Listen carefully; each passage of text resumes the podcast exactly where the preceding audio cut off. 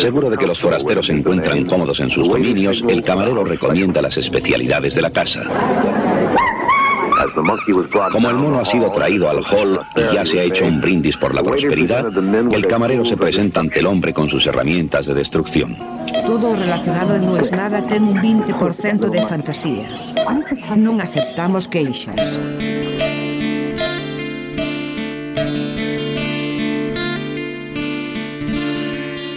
Llueve, anda llamando a Edes, diría Samba, con una referencia que solo entienden los de Bahía Blanca. Me gusta. Creo que si yo escribiera canciones haría eso. No puedo salir a la calle a grabar. Para mí la lluvia es como una kriptonita. De hecho, este fin de semana tenemos un rodaje en Andalucía y ya aclaré que si llueve no grabamos. Me dijeron, no, pero puede quedar bueno. Sí, puede quedar bueno, pero si llueve no grabamos. Lo que vos pensás de la lluvia tiene que ver con qué tan seguido llueve. A mí nunca me gustó la lluvia, pero claro, en esta ciudad en que estoy ahora, llueve una vez por mes. Por lo tanto, el día que llueve es una tragedia total. Es un hecho extraordinario. Y por supuesto, te mojás porque nunca nadie sale con paraguas. Pero quiero hablar hoy de otra cosa, de algún tema que me obsesionó de adolescente, a la luz de esa cosa tan bonita que ya se extinguió, que se llamaban los videoclubs. Los videoclubs, para los joven borregos que escuchan este programa, diría el maestro Dolina, era un lugar donde vos ibas a buscar películas para ver en tu casa en videocassettes. Estamos hablando una resolución abajo de 480p. Por supuesto, no era P porque era entrelazado. Era I. Sería 360i, ponele. O sea, una calidad espantosa. Aún así nos parecía un milagro. Poder ver las películas que no había llegado a ver en el cine. Alquilarlas y te la quedabas todo el fin de semana y la podías ver todas las veces que quisiera. Nadie las veía más de una vez. Pero sí pasaba que alquilabas una película y en mi casa, que éramos cuatro, la veía primero yo, después mis viejos, después mi hermana, todos por separado. La clásica era una para los grandes, una para los chicos y una para ver todos.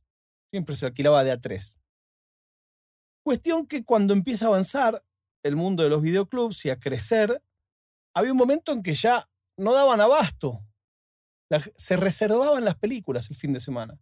De las películas importantes traían dos copias, tres copias, y un videoclub se diferenciaba del otro con qué cantidad de copias tenía de los estrenos. Es más, había algún videoclub que los estrenos costaban más caro. Había algún videoclub que tenías que sacar la caja y llevar la caja vacía al mostrador para que te den la película. Había otro, que había a la vuelta de mi casa, que se les había ocurrido hacer unos cartelitos de plástico que tenían el número. Eso te permitía poder agarrar una película picante cuando nadie te estaba mirando y cuando ibas al mostrador simplemente dabas el numerito y nadie tenía que saber qué alquilabas. En el medio de todo eso, la furia, la fiebre era tal que había que sacar agua de las piedras. Y así fue como empezaron a aparecer en algunos videoclubs las películas Los rostros de la muerte. ¿Qué es Los rostros de la muerte? Claro, nosotros, imagínate, adolescentes en ese momento, era una película que adelante de todo decía prohibida en 40 países. ¡Wow! Bueno, se trataba de una película que después, cuando uno empieza a estudiar el género, era una película snuff, S-N-U-F-F. Y ese género de snuff son películas en las que se graban asesinatos reales con el fin de que la gente se divierta al mirarlo. No entra un registro periodístico, sino que el mito del snuff era de unos directores que agarraban gente por la calle y los mataban mientras lo filmaban. Así es que la primera película que se llama Snuff, todo tiene que ver con todo, fue filmada en Argentina. En un pueblo chiquitito hay un matrimonio que se llaman los Findlay, que en 1971 graban una película de terror que se llama Slaughter. Que Slaughter es como. Los Slaughterhouse son los mataderos, como, como matanza debe ser Slaughter. Una película de mala muerte, muy bajo presupuesto. Se la venden a un chabón que se llama Alan Shackleton, que dice yo la voy a distribuir, el chabón se la guarda, no la distribuye. No la distribuye, pasan los años, pasan cinco años, y se le prende la lamparita y dice, pará, graba cinco minutos más, que la leyenda dice que lo hizo un tal Fredixo, donde muestran, comillas, comillas, un asesinato real. Este es el primer film con un asesinato real.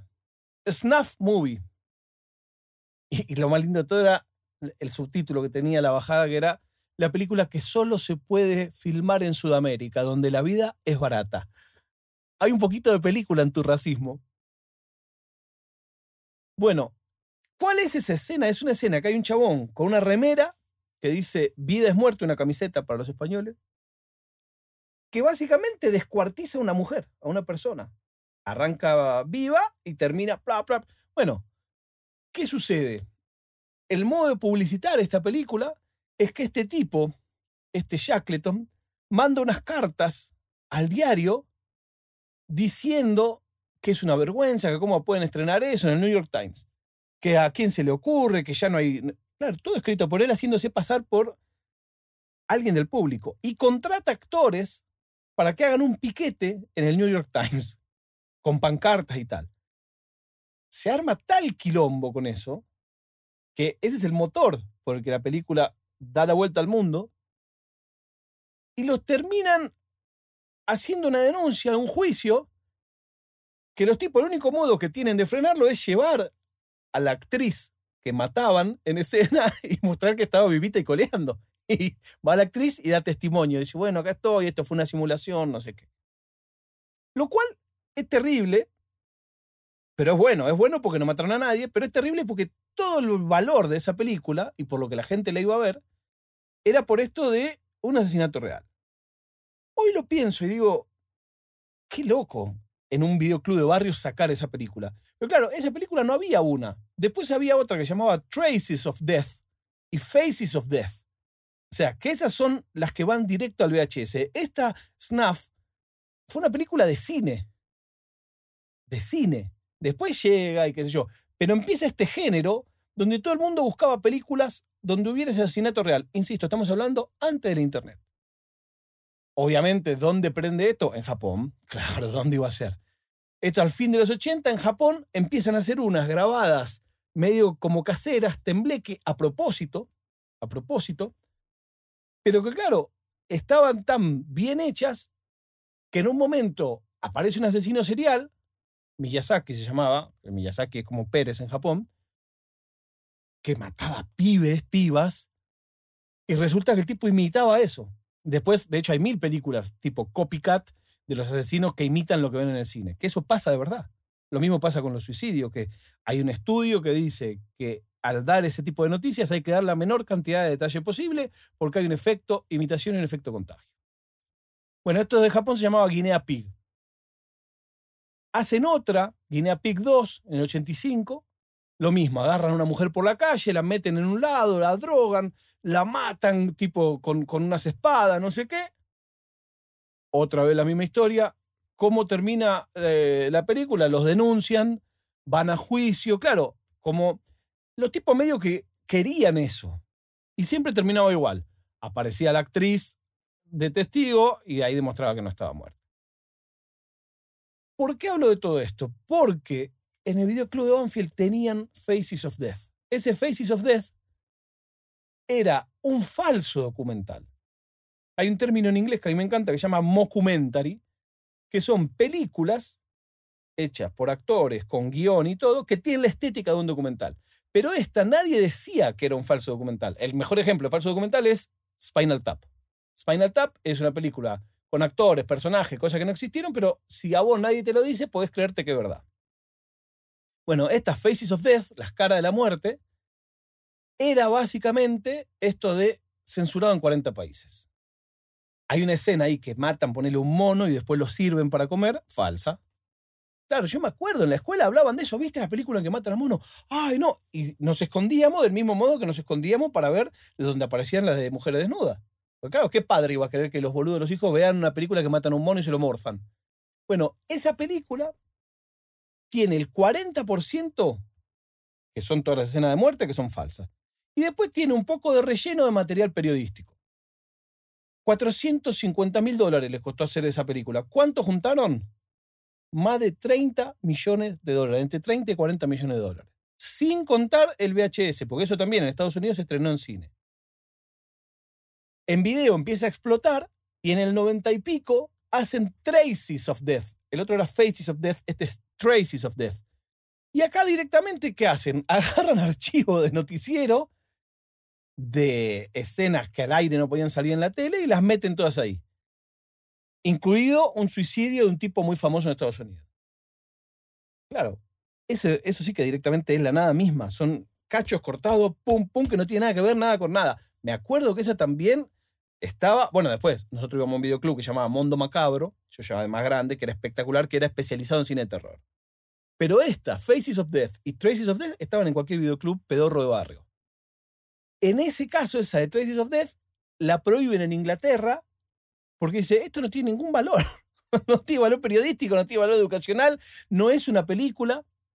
78 minutos. Y a partir de ahí este género toma una presencia en la cultura popular que lo vemos reflejado en otras películas que hablan de eso. O sea, es al día de hoy que la gente sigue buscando estas famosas películas. Insisto, en este caso, en Traces of Death, que mostraban un accidente, no es exactamente snuff. El mito del snuff es gente que va a rodar una película y matan a alguien pura y exclusivamente para la película. Para que la gente lo vea en el cine. Ese es el único fin. O sea, no es lo mismo que un asesino, que hay muchos asesinos seriales, que graban sus asesinatos. Esto es otra historia. El fin es pura y exclusivamente la película. Entonces, hay películas que hablan de eso. 8 milímetros, la de Nicolas Cage, Tesis, la de Alejandro Amenábar. Ahí se habla del tema. ¿Por qué? Porque en la cultura popular del cine tiene una presencia fuerte. Y hay un videojuego que se llama Manhunt que trata de eso, que trata de que vos tenés que ir a hacer esos crímenes y un director de cine es el que te lo va ordenando. Corte A, como solo la cosa empeora con el pasar del tiempo, por supuesto, ¿dónde iba a terminar la leyenda del cine snuff? Por supuesto en Internet. Por supuesto en Internet. En la medida de que la tecnología para grabar se hizo más popular y más barata, y la tecnología para distribuir, llámese subir el video, se hizo más popular, más barato y más sencillo, no tardó en gente empezar a grabar cosas que curiosamente, como las dos más populares o tres más populares tienen la misma estructura de nombres. Por ejemplo, One Lunatic, One Ice Pick, que es un loco y un picayelo. Una cosa espantosa, no la vean. De hecho, no lo voy a linkear eso. Ni siquiera voy a poner el nombre en texto. O sea, el que quiere lo entenderá de acá y ya, porque no quiero que en mi web esté nombrado eso. Hay otra que es Three Guys, One Hammer. Es a uno que le dan de martillazo también. Espantoso aparece un sitio que se llama Live Leak, que es donde empiezan a meter un poco de fake news, inicio de los fake news, y un poco de estos videos crudos del ejército y no sé qué. Y por supuesto, ¿dónde encuentra esto la forma final? En el dark web, que no te recomiendo tampoco entrar. Las veces que yo entré con fines periodísticos, siempre terminas viendo unas cosas espantosas que no querés ver y no querés además tener eso en tu computadora. Y en los intercambios de archivos P2P. En la época del CASA pasaba muchas veces que vos buscabas una película y te encajaban en estas escenas con el nombre de Aladdin. Bueno, todo eso es la historia del SNAF, de la que quería hablar hoy, porque creo que con el paso del tiempo, el problema es que dejó de ser falso. Nunca me pareció algo que esté bien estéticamente. Que lo vi de joven, esos videos de, de Faces of Death, sí, claro, todos lo alquilamos. Me tapaba los ojos, por supuesto. Tenía a mis amigos que les gustaba verlo y yo no quería decir que no. Me interesaba como de curioso, pero no quería ver las partes. Después me enteré, ahora, años después, que era todo mentira. Pero claro, el momento de que en Internet hay gente que vende sus flatulencias en un frasquito y hay alguien que lo compra, bueno, pues eso existe y eso está. Creo que era más lindo cuando era todo una mentira. Hay cosas que, como pasa en la magia, es mejor no conocerlas de verdad. Es mejor quedarse con la fantasía, alcanza y sobra. Se termina esta semana. Muchas gracias a quienes están en el grupo de Telegram, a quienes están en Capuchino. Muchas gracias a la gente, que no es mucha, que compra en la tienda de fierita.com. No tenemos en este blog membresías, no tenemos donaciones, todo lo que tenemos es merchandising. Lo tenemos que revisar ese tema, sinceramente, porque hay gente que escribe seguido de, che, me gustaría, no sé qué. Bueno, ya lo veremos. Pero por lo pronto, si querés una remera, unas postales, unos stickers No es nada, estarías ayudándonos mucho. ¿Cómo lo encontrás? En fierita.com hay una tienda para Argentina y hay una tienda para el resto del mundo. Ahora sí, la prueba de vida es que en el día de ayer el Barcelona no le pudo ganar a Galatasaray. Y entonces, seguramente, Xavi en el entretiempo dijo, no es nada.